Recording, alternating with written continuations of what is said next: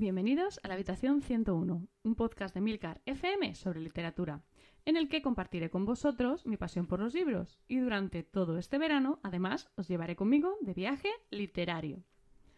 Y hoy nos vamos a ir otra vez a, a África, concretamente hasta Mozambique, un país situado al sureste del continente, cuyas playas están bañadas por el Océano Índico, y que fue colonizado por Portugal en 1505 después de que Vasco de Gama llegara a sus costas en 1498. Y por tanto, el, idioma oficial del país es el portugués. El escritor que nos va a llevar de viaje a este país es Antonio Emilio Leite Couto, más conocido como Mia Couto. Nació en Beira, aunque se trasladó a Maputo para estudiar.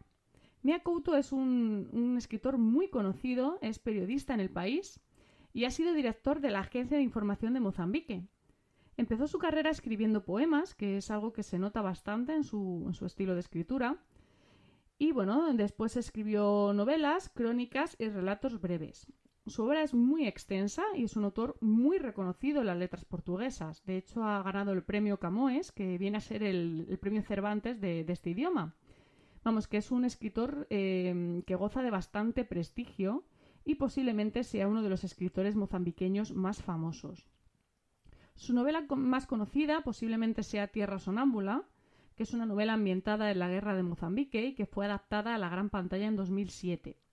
Sin embargo, yo me he decidido por una colección de cuentos eh, titulada Cada hombre es una raza, porque, bueno, lo primero porque me llamó muchísimo la atención su, título y lo segundo porque mm, necesitaba algo que me permitiera desconectar entre dos lecturas más durillas que estaba haciendo, que si estáis siguiendo este viaje supongo que, que imaginaréis que algunos libros pues mm, ha sido necesario compaginarlos con lecturas más ligeras porque no contaban historias precisamente fáciles. Entonces, bueno, esta colección de cuentos, que eran 12 historias cortas ambientadas en Mozambique, pues me parecía un, un entremés ¿no? perfecto para, para estas lecturas.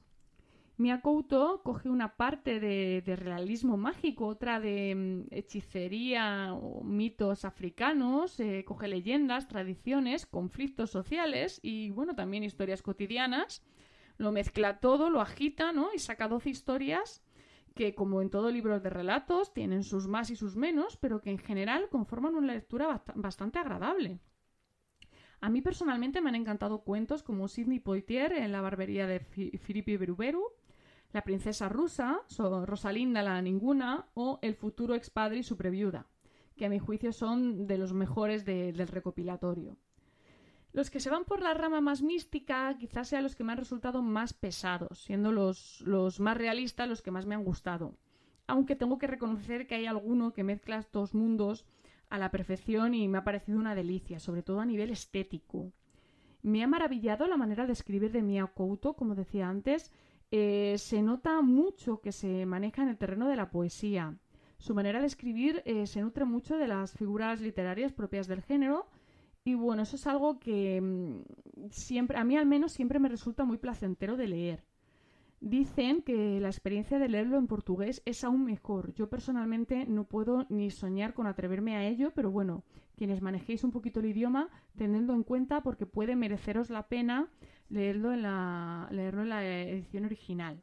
Si no, ya os digo que en castellano es un libro bastante interesante, son relatitos cortos, se leen en nada, en un suspiro, y es un acercamiento bastante interesante al país y sobre todo a este a este autor tan conocido en las letras portuguesas y en la literatura mozambiqueña.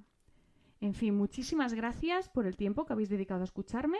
Espero vuestros comentarios en nuestro grupo de Telegram t.me barra habitación 101 y como siempre los comentarios quedan abiertos a sugerencias, países y libros para incluir en este viaje.